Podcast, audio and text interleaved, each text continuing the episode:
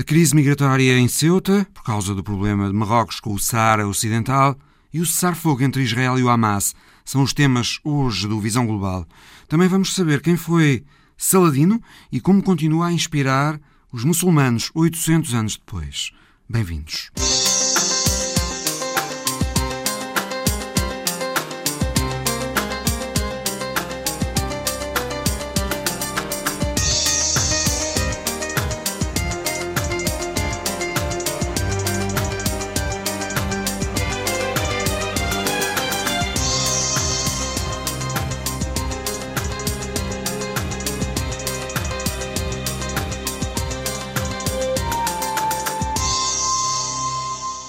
Uma situação que se repete quando há tensões diplomáticas com Espanha ou com a União Europeia. Marrocos deixa passar para os enclaves espanhóis pessoas que desesperam por entrar na Europa, sobretudo para Ceuta, porque em Melilla as barreiras são mais difíceis de contornar. Mas nunca Marrocos tinha deixado passar tanta gente. Até ao final da semana tinham entrado em Ceuta 8 mil pessoas perante a permissividade dos guardas fronteiriços marroquinos. Espanha mandou tropas para ajudar os guardas espanhóis da fronteira em Ceuta e muitos milhares foram devolvidos a Marrocos. O que precipitou esta crise foi Espanha ter aceitado a entrada do líder saraui da Frente Polisário, Brahim Ghali, de 73 anos, para ser tratado à Covid.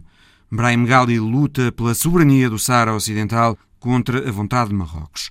O governo marroquino reagiu com dureza e avisou a Espanha para as consequências. Logo depois começou a crise migratória em Ceuta, que está na imagem da semana de Paulo Dentinho. Um homem de gatas, as mãos predas na areia, parece quebrado de esgotamento. Acaba de sair da rebentação das ondas. Atrás de si, outros três, como ele, ainda com água pela cintura, vestidos dos pés à cabeça, caminham em direção à miragem europeia. Dois soldados do exército espanhol enquadram estas chegadas ao enclave de Ceuta. Espanha foi forçada a reagir a um caso sem precedentes, reforçando efetivos militares e policiais perante o movimento de milhares de migrantes num único dia. Homens, mulheres e crianças aproveitaram-se da passividade das autoridades marroquinas e rumaram a Ceuta e ao desejado Eldorado europeu. Vieram a nado, em boias, até a pé, aproveitando a maré baixa. Espanha deportou-os quase à mesma velocidade como chegaram. Não foi a primeira vez que Marrocos fechou os olhos a estas travessias, mas foi a primeira vez que tal aconteceu em tão grande número. No passado, parece haver uma coincidência entre a permissividade marroquina e certas tensões com Espanha ou a União Europeia. Desta vez, o mal-estar marroquino coincide com o tratamento médico dado a um líder da Frente Polisário num hospital espanhol. Os independentistas do Saara Ocidental esperam há décadas por um referendo de autonomia que nunca se realizou. Rabat nunca teve interesse na sua concretização. O caso agravou-se recentemente quando Donald Trump reconheceu a anexação dessa zona por Marrocos em troca de uma normalização diplomática com Israel, algo que Joe Biden acabou mais tarde por não questionar. Mas o reino marroquino bem precisa de uma nova vitória diplomática. A sua opinião pública está escandalizada com o que se passou em Jerusalém e Gaza, o que coloca o seu governo sob pressão. Rabat exortou a União Europeia a seguir pelo mesmo caminho dos Estados Unidos, em vão. Coincidentemente ou não, os migrantes e o seu desespero tornaram-se peões de um jogo. Vêm lembrar a uma Europa que não os quer o papel de Marrocos para os conter e lhes impedir a travessia e os sonhos. A imagem da semana de Paulo Dentinho, que pode ver no Facebook da RTP Notícias. Temos hoje no Visão Global o especialista em assuntos eh, de Marrocos, Raul Braga Pires, e Luísa Teutónio Pereira, da Associação de Amizade Portugal-Sara Ocidental. Boa tarde a ambos. Luísa Teutónio Pereira, como é que vê pessoalmente esta ação de Marrocos de deixar passar as pessoas para Ceuta depois de Espanha ter aceitado receber para tratamentos o líder da Frente Polisária? Bom dia. Eu penso que o, o editorial do Le Monde de hoje é, é muito interessante e muito revelador. O editorial do Le Monde de sexta-feira, não é? Exatamente, sexta-feira, peço desculpa. é tempo de sair de uma certa ingenuidade relativamente a Marrocos. Uh, e coloca dois, duas questões interessantes. Uma é o empobrecimento terrível da população marroquina e o segundo é a deterioração dos direitos humanos no, em Marrocos e a maneira como o poder marroquino, o regime, para enfrentar as suas próprias debilidades e os seus próprios problemas, nomeadamente em política externa, um, não hesita em, uh, em jogar com as pessoas, com os seus próprios cidadãos. Eu acho que isso, isso, ficou extremamente claro nesta ação marroquina, na medida em que de repente houve cerca de 9 mil pessoas que apareceram em, em Ceuta, através de meios muito complicados que puseram a vida das pessoas em risco, e sendo também que uma grande parte delas são menores, são crianças mesmo, e, jovens, e jovens menores. E também, pela primeira vez, foi muito claro, foi assumido, quer pelo regime marroquino diretamente, quer pela União Europeia e Espanha, que confirmaram isso, que isto eh, era uma ação de retaliação eh, pelo facto, justamente, de, eh, de, Espanha, por razões humanitárias, ter recebido para tratamento médico, devido à Covid-19, o chefe da, da, Frente Polisário e da, e da República Árabe Saharaui Democrática. Raul, vimos de facto nas imagens que quase todas aquelas pessoas que passaram para Ceuta eram marroquinas, migrantes subsaarianos têm sido repelidos pelas autoridades marroquinas e preferem agora uh, outras rotas para a Europa, como as Canárias. Vimos nas imagens também famílias com crianças. Tem razão o editorial do Mundo quando diz que é preciso abandonar a ingenuidade em relação a Marrocos e perceber que em Marrocos deterioraram-se as condições de vida, deterioraram-se as condições de direitos humanos. E já agora também pergunto, Raul, se eh, de facto houve uma utilização daquelas pessoas por Marrocos nesta guerra diplomática com Espanha. Sim, sem dúvida. O que a Luísa disse, estou em absoluta sintonia com a análise que foi feita, e já agora que foi feito a referência ao editorial do Le Monde, de facto há que uh, sair da ingenuidade neste aspecto. Relativamente à, à, utilização das pessoas como arma diplomática, esta é uh, a arma mais visível, porque depois uh, há outras. A questão da droga também é uma arma que é utilizada sempre que há um diferendo entre Marrocos e uh, a União Europeia. E isto tem, por exemplo, sido muito visível quando se faz as negociações da, das cotas de pesca com a União Europeia, em que eh, Marrocos quer incluir o, o mar Saraui eh, nesses acordos e a União Europeia faz fim-capé dizendo que esse mar não está, não é sujeito à negociação porque está num patamar de negociação num estatuto especial no seio das Nações Unidas, porque a questão Saraui não está resolvida e, portanto, há aqui está ali num limbo em que não é não é não é negociável. Agora, eu gostaria de alargar isto, se possível, a uma leitura mais profunda e mais larga no tempo, porque estamos este ano a celebrar 10 anos de prima, do início da Primavera Árabe e é precisamente a partir dessa altura que Marrocos percebe que não pode estar só dependente da União Europeia e percebe também as decisões dentro da própria União Europeia. E, portanto, Marrocos tem esta ardilosidade eh, inteligente, não deixa de ser inteligente, de eh, explorar essas, essas fendas, essas falhas. Mas, precisamente há 10 anos, é quando Marrocos estava eu a dizer que percebe que não pode estar só dependente da União Europeia. E como tal, ela começa a alargar as suas alianças e as suas, as, os seus partenariados, eh, tanto ao nível diplomático, político, como ao nível eh, comercial e económico. Aproxima-se da China, da Rússia, eh, da, dos Estados Unidos, da Índia, da Turquia, e, portanto, isto dá-lhe agora uma respalda que, que, lhe permite fazer esta chantagem perante a União Europeia, sendo que se a União Europeia retaliar e, no limite, retaliará com a retirada do chamado Estatuto Avançado, de que, de que Marrocos beneficia da União Europeia, que lhe dá, sobretudo, taxas aduaneiras eh, preferenciais, ela tem alternativas à União Europeia. Tem um, um, um, tratado de livre comércio com os Estados Unidos, por exemplo. Eh, toda a África, neste momento, é uma, é uma zona de, de livre comércio. Por outro lado, Marrocos quer também assumir-se como uma potência regional barra continental. E, portanto, nesse sentido, está a fazer este fim-capé, que para mim é episódico, isto, as crises com a Espanha e com uh, a União Europeia uh, são circunstanciais, vão e vêm, e este é, é um momento de, de, algum esterismo até de próprio Marrocos, porque está em guerra com, com a Rasde, está em guerra com a Polisário. Isto também é muito fruto da crise Covid.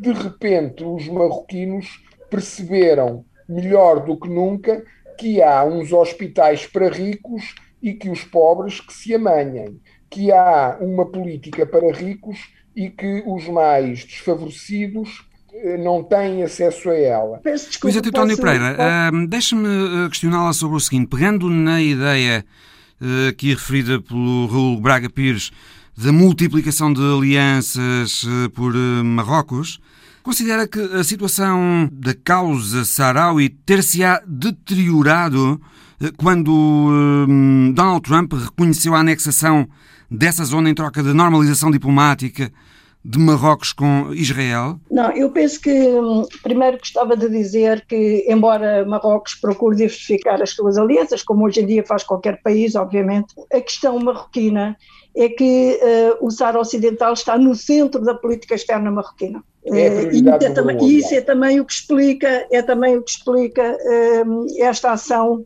que eu penso que vai, vai ter custos para Marrocos no final. E efetivamente Marrocos pensou que estaria já, que outros países europeus iriam seguir o mesmo caminho e que estava, digamos, confortável numa, numa nova etapa eh, relativamente uh, à questão do Sara. O que não aconteceu, Acontece, os países europeus não seguiram uh, o caminho, o mesmo caminho dos americanos. Exato, não, não seguiram isso e, pelo contrário, reafirmaram que o Sara Ocidental, de acordo com o direito internacional e todas as resoluções das Nações Unidas, é um território não autónomo, pendente de descolonização, e que a responsabilidade de encontrar uma solução política que uh, cumpra o direito internacional e respeite o direito à autodeterminação do povo saharaui é, eh, são as Nações Unidas. E Marrocos começou a ficar muito uh, irritado uh, desde o início deste ano por ver que aquilo que tinha prefigurado depois da declaração de Trump finalmente não estava, não estava a acontecer. E por isso criou problemas diplomáticos que não estão ainda resolvidos com a Alemanha, absolutamente infundados, mas sempre relacionados com a questão saharaui, agora com Espanha, e através desta ação com a própria uh, União Europeia de uma maneira mais larga. E eu não sei o que é que vai acontecer quando, uh, eventualmente, o Tribunal de Justiça da União Europeia uh, voltar a dizer, que já não seria a primeira vez, que os tratados entre a União Europeia e Marrocos relativamente a pescas e produtos agrícolas não têm validade, porque incluem implícita ou explicitamente uh, o território e as águas territoriais sarauís. E é evidente que, por mais alianças que Marrocos faça com muitos outros países, a União Europeia é um parceiro fundamental para Marrocos, não só do ponto de vista geoestratégico, como do ponto de vista, do ponto de vista económico. E, e Marrocos tem recebido ajudas tremendas da União Europeia e de vários países da União Europeia. Até mesmo relativamente aos Estados Unidos, eu penso que neste momento há uma certa frustração, porque a administração Biden eh, não seguiu o processo que estava delineado por Trump. Mas também não questionou, também não questionou a decisão de Trump em relação a Marrocos, não é? É uma novidade desta, oh Mário Rui, desculpa, eh, é uma novidade desta semana, a Luísa não está a par ainda, é uma novidade desta semana, tem dois, três dias no máximo, a administração Biden ratificou aquilo que foi acordado com a administração Trump. Não, eu de facto não tenho essa, essa informação. Mas eu tenho essa informação essa e estou-lhe estou a dar. Então é em primeira mão. Administra... Havia essas dúvidas Peço e por isso desculpa. mesmo é que os países da União Europeia, e agora vamos ver como é que a União Africana vai é, lidar com isso e as próprias Nações Unidas, a resposta dos países europeus e da União Europeia estava à espera da transição porque sabia-se ou desejava-se que a administração Trump não continuasse. Não continuou. Ficou a dúvida sobre qual seria a posição da administração Biden relativamente aos acordos de Abraão e relativamente ao reconhecimento da marroquinidade do Saara Ocidental, que foi ratificado, isso está no papel a administração Biden ratificou tudo aquilo que foi negociado e assinado pela administração Trump. Pois, eu peço e, portanto, desculpa, a partir de agora eu, o jogo vai mudar não, definitivamente. Eu não só não tenho essa informação, como tenho informação que desde há semanas a comunicação social marroquina tem dado essa informação mas uh, os Estados Unidos têm sempre refutado essa informação. Eu recebi essa informação da Casa Branca, Luísa. Eu não recebi estão, essa informação de Marrocos, foi da Casa esse, Branca. Que ainda estão a analisar esse, esse assunto. E eu sigo diariamente uh, uh, a política de vários países relativamente à questão do Saara Ocidental e, efetivamente, até há um quarto de hora que começámos esta conversa, eu não tinha essa informação. Portanto, pode ser que seja verdadeira, não estou a dizer que não, mas sei que isso tem sido refutado explicitamente pela Casa Branca, eh, a informação dada por meios eh, da comunicação social marroquina. Porquê é que a questão do Sara Ocidental é tão importante para Marrocos? Porque é que está no centro da política externa de Marrocos e sobre isto gostava de, de vos Bom, ouvir há a ambos. Um, há um, quando se dá a independência de Marrocos, em 1956, o rei Hassan II apresenta imediatamente o rei Hassan II tinha a ambição da criação do Grande Marrocos. Grande Marrocos esse que inclui o chamado Saara Ocidental e inclui praticamente toda a Mauritânia, vai até São Luís, que fica já, na já no Senegal, na fronteira sul da, da Mauritânia, e alguma parte, inclusivamente, eh, eh do território argelino. A questão eh, entra neste, neste grande projeto do Grande Marrocos, que me parece obviamente impossível de, de, de, realizar, de concretizar, e como é impossível de concretizar, a, a, a, o regime marroquino opta pelo mal menor, opta por salvar aquilo que é possível ser salvo. E em 76 dá-se um vazio político com a retirada de, de Espanha do, do Saara Ocidental, do Saara Espanhol, e como não há vazios em política, e como Hassan II era um animal político ele próprio, promove em 76 a Marcha Verde, a chamada Marcha Verde, que é a ocupação pela parte de 350 mil marroquinos rumo a sul, e a partir daí consolida-se a tal eh, ocupação, soberania marroquina sobre o território do, do Saara Ocidental. Nesta primeira fase, com Marrocos a ficar com uma parte norte deste território e a Mauritânia a ficar com uma parte sul. A Mauritânia, em 82, abdica, pelos custos inerentes a essa manutenção, abdica da sua presença e delega em Marrocos essa parte do seu território que, que saiu.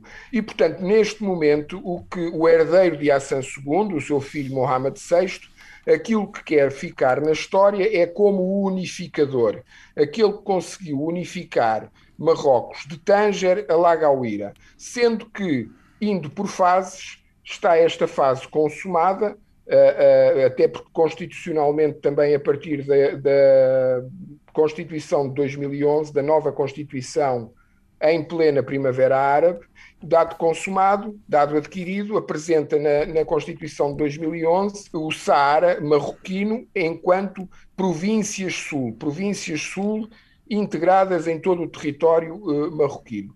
E, portanto, para todos os efeitos, esta primeira fase está terminada sendo que estes, estes acontecimentos recentes de Ceuta são também, desde já, um ensaio prévio àquilo que poderá estar a vir, não já no tempo deste rei, mas no tempo do, do, do seu filho, Mulé Hassan, que será futuramente eh, Hassan III, eh, para o seu filho vai deixar a questão de Ceuta e Melilla sendo que esta primeira fase deste, desta agenda a cumprir na unificação deste território de Tanger a Lagoíra já está conseguida com esta legitimação americana e obviamente que esta, esta confirmação que Biden agora deu esta semana vai obviamente ter que ter consequências nas Nações Unidas, na União Europeia e também, eh, eh, até principalmente na União Africana, que é aquele continente que tem a maioria dos países que reconhece a Rasdia Polisário enquanto entidade legítima e soberana neste território em, em disputa. Luísa Teutónio Pereira acredita num desenlace favorável para a causa saharaui, apesar da desproporção de forças em presença? Acredito uh, plenamente e até uh, principalmente por uh, duas razões. Uma mais política e de justiça, no sentido em que um, todos os documentos das Nações Unidas até hoje reconhecem que o Saara Ocidental uh, é um território não autónomo e que está à espera de um processo de descolonização que terá de ser feito através de um referendo que propicie ao povo saharaui dizer aquilo que quer para o seu futuro. Acho muito difícil as Nações Unidas voltarem atrás neste, neste processo. Uh, a União Africana a mesma coisa, porque isto faz parte da história do continente africano, faz parte da, da instituição das Nações, das Nações Unidas, o direito à autodeterminação de todos os povos, Uh, incluindo o povo sarauí, evidentemente, é a, última colónia africana, e, portanto, por mais reconhecimentos que haja, penso que isso não vai, não vai ser diferente. E o povo sarauí tem demonstrado que quer efetivamente dizer qual é o seu futuro. Tem demonstrado isso até hoje, desde as guerras, a primeira e a segunda, que está agora em curso, eh, que tem contra o regime eh, marroquino, isso uma questão. A outra questão é que continua no, no, no território do Sara ocupado, continuam eh, muitos sarauís, muitas organizações sarauís na clandestinidade, continuam a sofrer represálias e continuam a afirmar que querem participar neste referendo e veem no futuro um Sara livre e independente. Mas uh, há também uma outra questão, é que eu acompanhei durante anos o processo de Timor-Leste, que é parecidíssimo com este, do ponto de vista do direito internacional é exatamente igual, um, ehm, e durante anos, se calhar pensámos várias vezes que Timor não ia conseguir a independência face uh, à Indonésia, um grande vizinho, exatamente como acontece com Marrocos face ao Saara Ocidental, e com um apoio uh, importantíssimo que foi a Austrália, também um grande país vizinho. E ehm, Timor-Leste conseguiu a sua independência, conseguiu a sua independência exatamente pelas mesmas razões por causa do, do, cumprimento do direito internacional, por causa da justiça uh, que assistia ao povo timorense, por causa um, da coragem do povo timorense em continuar a lutar para conseguir uh, a independência do seu país e por causa do apoio de muitas pessoas e muitas organizações uh, e vários países que uh, lutaram também por isso. Portanto, eu penso que é, na, é narrativa de que esta fase está terminada não me faz sentido absolutamente nenhum. Luísa Teutónio Pereira, Raul Braga Pires, muito obrigado a ambos. Muito obrigado, Mário Rui. Muito obrigada.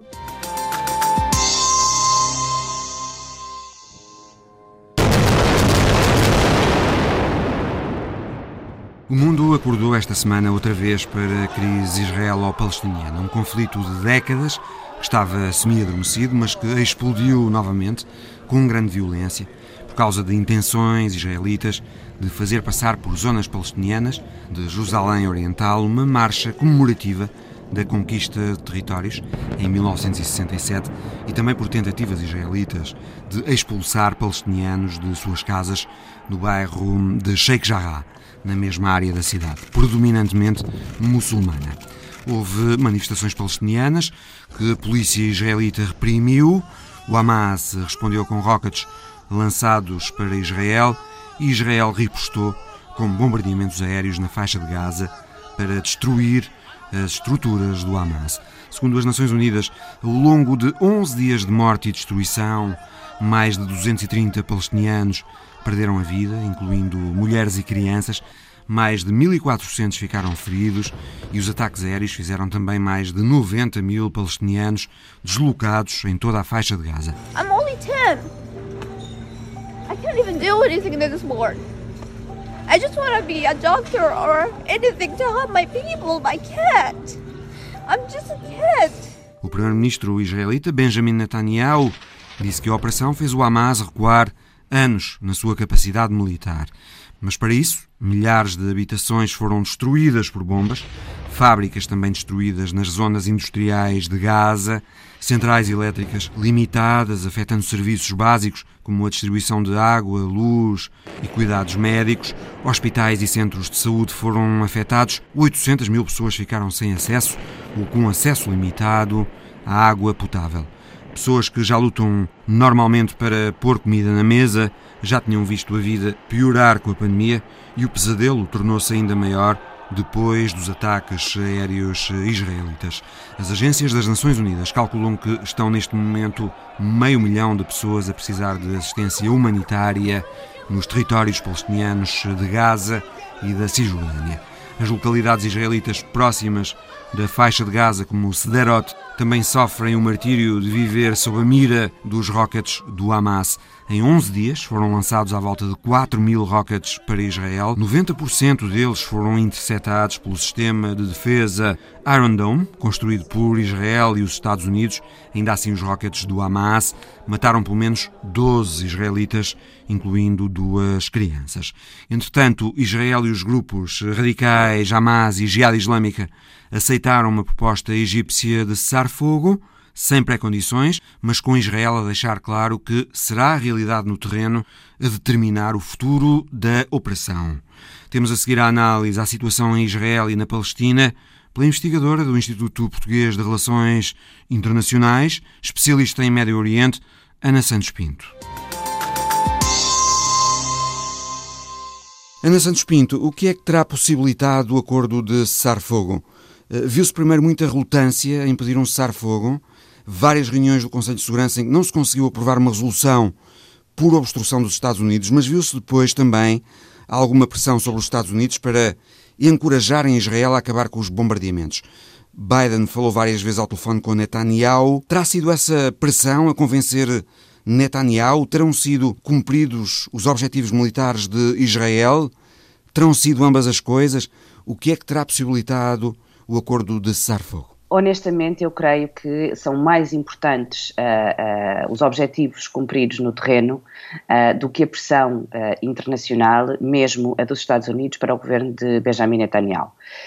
todos nós podemos ver, através das imagens que nos chegaram, que o nível de destruição em Gaza é muito significativo um, e as Forças Armadas israelitas, seja através da componente aérea, seja através da artilharia, conseguiram aquilo que consideram ser os objetivos mínimos para impedir que o Hamas uh, mantivesse a capacidade de lançamento em número e em distância uh, de rockets que pudesse uh, ameaçar significativamente a comunidade israelita. O Hamas terá, de facto, recuado anos na sua capacidade militar depois desta operação em Gaza, como disse Netanyahu? Eu acho que recuou significativamente, até porque se olharmos para a, a declaração Hamas, a tónica está na reconstrução das capacidades. Uh, houve uma diferença significativa nesta capacidade do Hamas, ela era maior em quantidade de rockets e era maior na distância uh, que podiam alcançar, um, e portanto uh, o Hamas tem agora a necessidade de reconstruir as infraestruturas em Gaza para lançamento uh, destes rockets, mas também reconstruir essa capacidade uh, militar, uh, até porque no primeiro dia, por exemplo, foram lançados 470 rockets e, portanto, é um número muito significativo quando comparamos com as campanhas de 2012 e, e, e 2014, e isso também é visto pelo próprio sistema de interseção, que se chama o Iron Dome, uhum. e que não conseguiu, teve uma sobrecarga portanto, não conseguiu limitar todos os lançamentos efetuados a partir de Gaza. Uh, e essa capacidade uh, não deixou de ser uh, até surpreendente, e, portanto, essa capacidade é um dos objetivos do Hamas agora para reconstruir. Ana Santos Pinto, a direita israelita criticou muito o cessar-fogo. Gideon Sar, do Partido da Nova Esperança, lamentou que não tenham sido impostas restrições para prevenir o armamento e o reforço do Hamas. A Victor Lieberman falou de outro erro de Netanyahu. O presidente da Câmara de Sderot, uma das cidades israelitas que mais sofre com o lançamento hum, dos rockets do Hamas, também criticou duramente Netanyahu, disse que o primeiro-ministro, pelos vistos, não quer proteger as populações eh, que estão junto à faixa de Gaza. Isto será preocupação genuína pelo facto do Hamas continuar ainda a ter força? Ou hum, eh, serão ataques políticos a Netanyahu para tentar evitar que seja ele a liderar o próximo governo de Israel? Uma vez mais, parece-me que é claro que existe uma preocupação genuína com a comunidade israelita, mas uh, tem maior importância as preocupações uh, políticas, porque não vamos esquecer o contexto interno em Israel, a formação ou as negociações para a formação uh, de um governo uh, alternativo uh, ao de Benjamin Netanyahu, cujo prazo para a formação desta coligação termina nos primeiros dias de junho. E, portanto, agora há um cronómetro a contar para esta coligação ser formada e, e, a viabilidade continua em dúvida, principalmente após este conflito, e, portanto, todas essas declarações me parecem ser mais contra Benjamin Netanyahu e num, num contexto político uh, interno, até porque o cessar-fogo tem uh, esta primeira fase, que é uma fase de paragem das hostilidades, de paragem do lançamento dos rockets e da, e da componente militar, uh, mas depois há todo um processo de, de, de, negociação que, admito, sou muito cética em relação uh, não só à duração da trégua completa, portanto acho que existirão episódios como existiram das outras vezes uh, de conflito, mas sou ainda mais cética em relação a uma, a, uma, a uma solução mais duradoura, em particular no contexto de polarização interna entre israelitas e árabes na, uh, no Estado de Israel uh, e, e a narrativa uh, confrontacional que foi utilizada,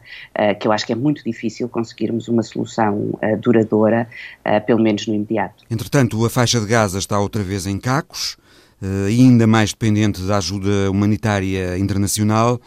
Esta situação, na sua opinião, reforça ou prejudica grupos como o Hamas e a Jihad Islâmica junto da população palestiniana? A experiência que temos é que reforça.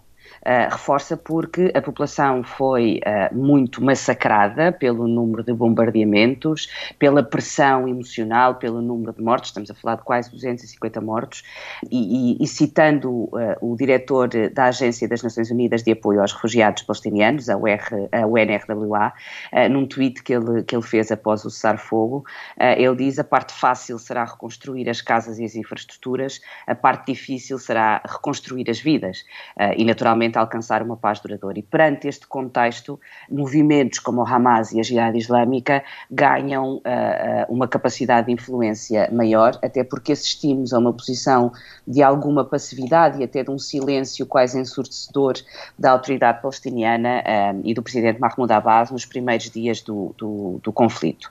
Mas há um, há um movimento um, do ponto de vista da sociedade civil e das novas gerações palestinianas, não só em Gaza, Gaza e na Cisjordânia, mas também uh, na diáspora, que eu acho que é um elemento novo e que uh, devemos ter em, em, em, consideração, porque não se uh, identificam com o Hamas e a Jihad Islâmica na sua vertente mais radical e militante, que tem este, este braço militar eh, que se apelida terrorista e que usa escudos humanos como, como instrumento, digamos assim, uh, e portanto uh, tem esta posição uh, mais radical, e esta nova geração de, de palestinianos poderá pressionar uma alteração de interlocutores. Agora é preciso percebermos qual é o espaço que um, aqueles que estão no processo, seja a Fatah na Cisjordânia, seja o Hamas em Gaza, dão a estas novas gerações, porque se olharmos para as redes sociais, Uh, percebemos que há um conjunto de uh, novas personalidades que utilizam estas redes sociais que individualmente passam as suas mensagens, que passam as imagens, que passam as opiniões que antes estavam filtradas pelos mídias tradicionais e pelo acesso aos mídias tradicionais. Um, e, portanto, eu acho que este é um elemento novo na comunidade palestiniana que uh, pode uh, transformar um bocadinho o que são os mecanismos tradicionais de negociação. Ana Santos Pinto, este hum, conflito dura, desde que me lembro, eh, que possibilidade haverá de encontrar alguma vez uma solução quando eh, de um lado estão palestinianos e do outro uma força poderosa como Israel, apoiada pelos Estados Unidos? Parece a história de David e Golias, mas ao contrário. Eh, agora com Israel a ser o Golias. Uh, sim, uh, nós podemos dizer que o conflito dura há 70 anos ou podemos dizer que o conflito dura há uh, mais de mil anos. Depende da narrativa que se utilize. a verdade é que, independentemente da origem que consideremos, este conflito tem tudo para não ser possível alcançar uma solução negociada e duradoura. estes momentos recordam-nos essa dificuldade a minha, a minha intuição, olhando para os padrões de comportamento, é que se passa exatamente a mesma coisa que se passou em 2008, em 2012 e em 2014. Uh, nós temos este momento de cessar fogo, depois será um momento de apoio à reconstrução, mas, uh, se me permite a comparação, as sementes do conflito estão lá para germinar. Ele irá uh, ressurgir uh, mais cedo ou mais tarde, porque aquilo que é estrutural, e olhemos para o que fez eclodir este conflito, a questão de Jerusalém enquanto capital dos dois Estados, as ambições e expectativas nacionalistas e de ambição de criação de um Estado por parte de Israel e incompatibilidade com o Estado palestiniano, a questão dos refugiados e do direito de propriedade e do, do, do território território onde eles possam estar a viver a sua vida. Eh, o ressentimento, a desigualdade, a oposição Uh, e quase incompatibilidade de existência uh, entre as duas comunidades pela forma como os movimentos políticos têm construído estas, estas narrativas, tanto do lado israelita como do lado palestiniano. Tudo isso continua. E cada intervenção militar aumenta este ressentimento, aumenta a raiva, uh, uh, aumenta uh, esta discriminação entre, entre David e Golias, como, como utilizava.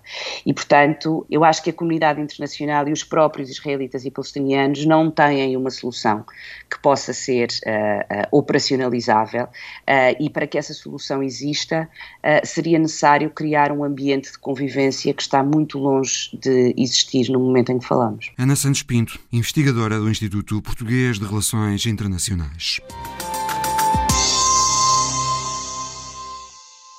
Saladino foi um chefe militar curdo do século XII, muçulmano, sunita, nascido em Tikrit, no atual Iraque, tinha uma reputação de guerreiro feroz e, de facto, no auge das suas conquistas, Saladino tinha os domínios dos territórios da Palestina, do Egito, da Síria, do Iraque e de toda a costa ocidental da Península Arábica até ao Iêmen tornou-se sultão do Egito e da Síria e liderou a oposição islâmica os cruzados europeus no Levante, em especial contra o reino latino-cristão de Jerusalém, que acabou por reconquistar para os muçulmanos em 1187, fazendo regressar a lei islâmica a Jerusalém. Saladino doutrinou o povo para encarar a luta contra a cristandade como uma guerra santa, fundou colégios para o ensino do islamismo e tinha planos para conquistar a Europa depois de Jerusalém, queria livrar a terra de qualquer um que não acreditasse em Deus, ou pelo menos morrer a tentá-lo fazer.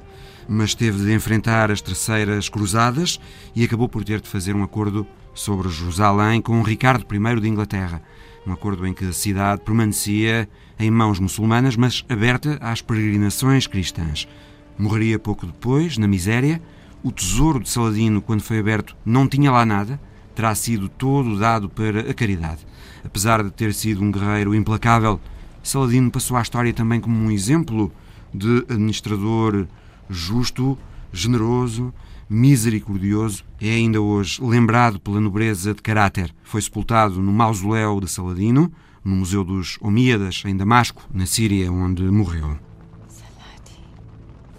O mausoléu é uma atração popular de Damasco. Saladino continua a ser venerado pelos muçulmanos. Jonathan Phillips, professor de História das Cruzadas na Escola Royal Holloway da Universidade de Londres, escreveu A Vida e a Lenda do Sultão Saladino, um livro agora publicado em português pela Saída de Emergência. Falámos com Jonathan Phillips sobre este livro e sobre o legado de Saladino no mundo muçulmano onde continua a ser apontado como um exemplo a seguir. Ele foi muito importante porque unificou partes do próximo Oriente muçulmano, juntando-as numa coligação frágil. E, em nome do Islão, recuperou Jerusalém das mãos dos cruzados cristãos, que tinham capturado a cidade em 1099 durante a primeira cruzada. Portanto, foi alguém que recuperou para a fé islâmica a terceira cidade mais sagrada dos muçulmanos. É por isso que o nome de Saladino foi importante importante na altura e continuou a ser importante através dos séculos. O que tento fazer no meu livro é olhar para o período em que ele viveu e explorar aquilo que fez e como conseguiu ter sucesso. E também me interessou perceber como é que o legado de Saladino resistiu e como foi sendo moldado ao longo dos séculos, quer na Europa Ocidental, quer no mundo muçulmano. The title of your book, o título do seu livro é A Vida e a Lenda do Sultão Saladino. Foi difícil para si, durante a pesquisa para o livro, separar o que era a vida real de Saladino e o que eram as lendas à volta da vida de Saladino?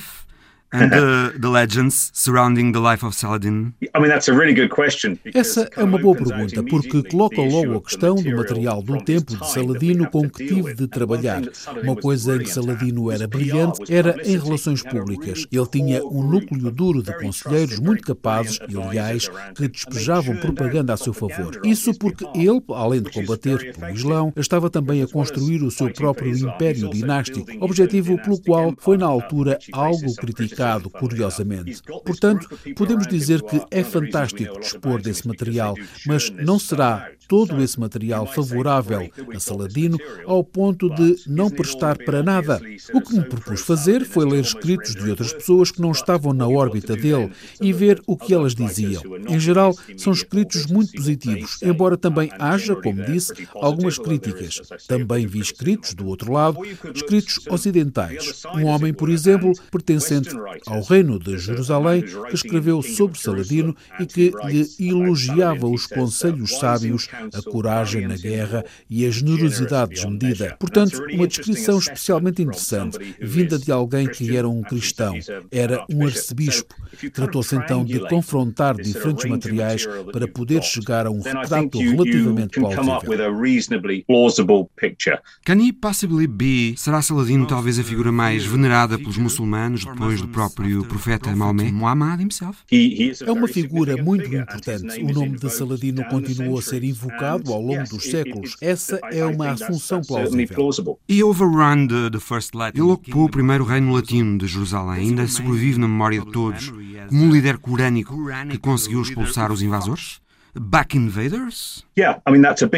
Sim, e essa é uma parte importante da razão porque a memória dele sobreviveu. Quando olhamos para o passado e evocamos alguém do passado, queremos que o passado seja relevante em relação a algo que vivemos no presente.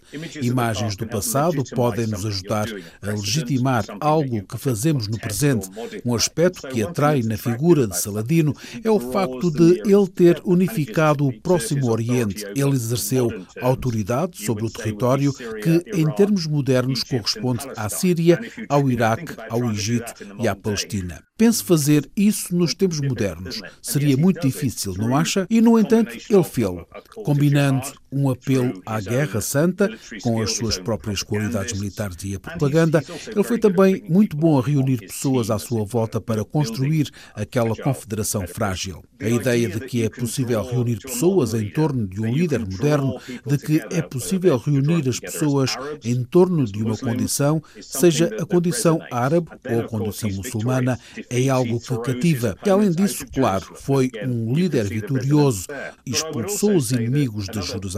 Não é difícil perceber como isso é importante, mas há outra razão para a memória de Saladino ter sobrevivido durante séculos. É a imagem que ele tem como homem de fé generoso, justo e misericordioso.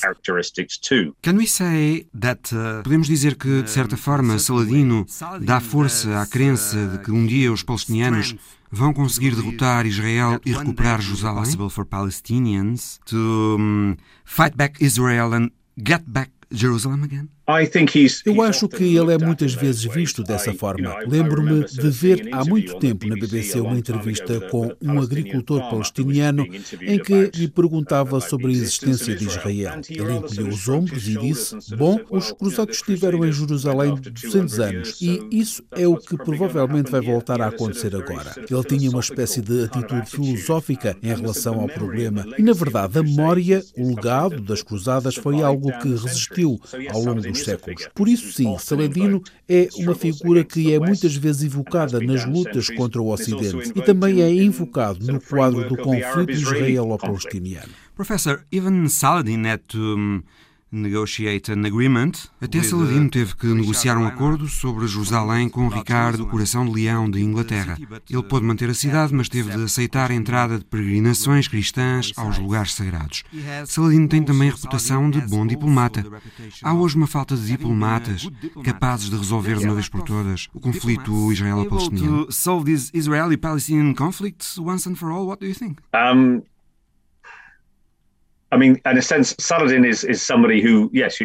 Sim, tem razão. Saladino era um diplomata hábil. Ricardo Coração de Leão também era um diplomata hábil. A ideia de que ele passava a vida em guerras a combater não é exata. Ele também era um bom diplomata. O que eu acho que aconteceu foi que, sobretudo quando já se estava próximo do fim da Terceira Cruzada, em 1192, ambos perceberam que estavam já exaustos, estavam ambos doentes ambos sem dinheiro e, portanto, ambos perceberam que precisavam de chegar a um acordo de paz. E sim, houve muito diálogo entre eles. O diálogo é uma parte fundamental de qualquer processo diplomático. Jonathan Phillips, autor de A Vida e a Lenda do Sultão Saladino, já disponível nas livrarias. Contra as alterações climáticas, aviões movidos a óleo de fritar usado. É a história da semana da Alice Vilaça.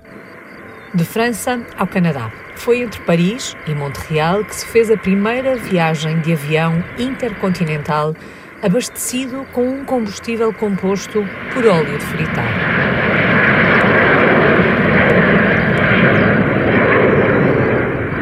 O Airbus A350 francês é abastecido com uma mistura bastante atípica: 84% combustível e 16% de óleo de fritar. C'est uh, le premier vol au départ de CDG avec du carburant durable. Este novo biocombustível produzido perto de Marselha poderá ajudar a evitar, num voo como este, a emissão de 20 toneladas de dióxido de carbono, um dos grandes responsáveis pela aceleração do aquecimento global. Assim acreditam os responsáveis pelo projeto.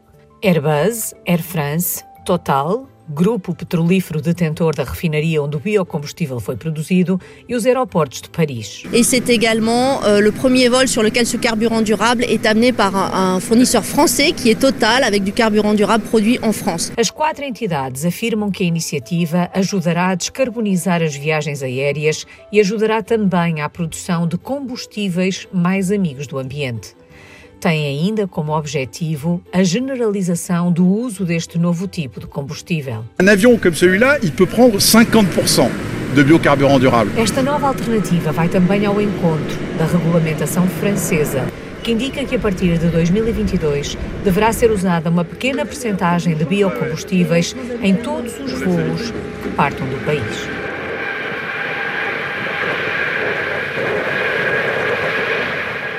A história da semana de Alice Vilaça. O Visão Global volta para a semana. Até lá.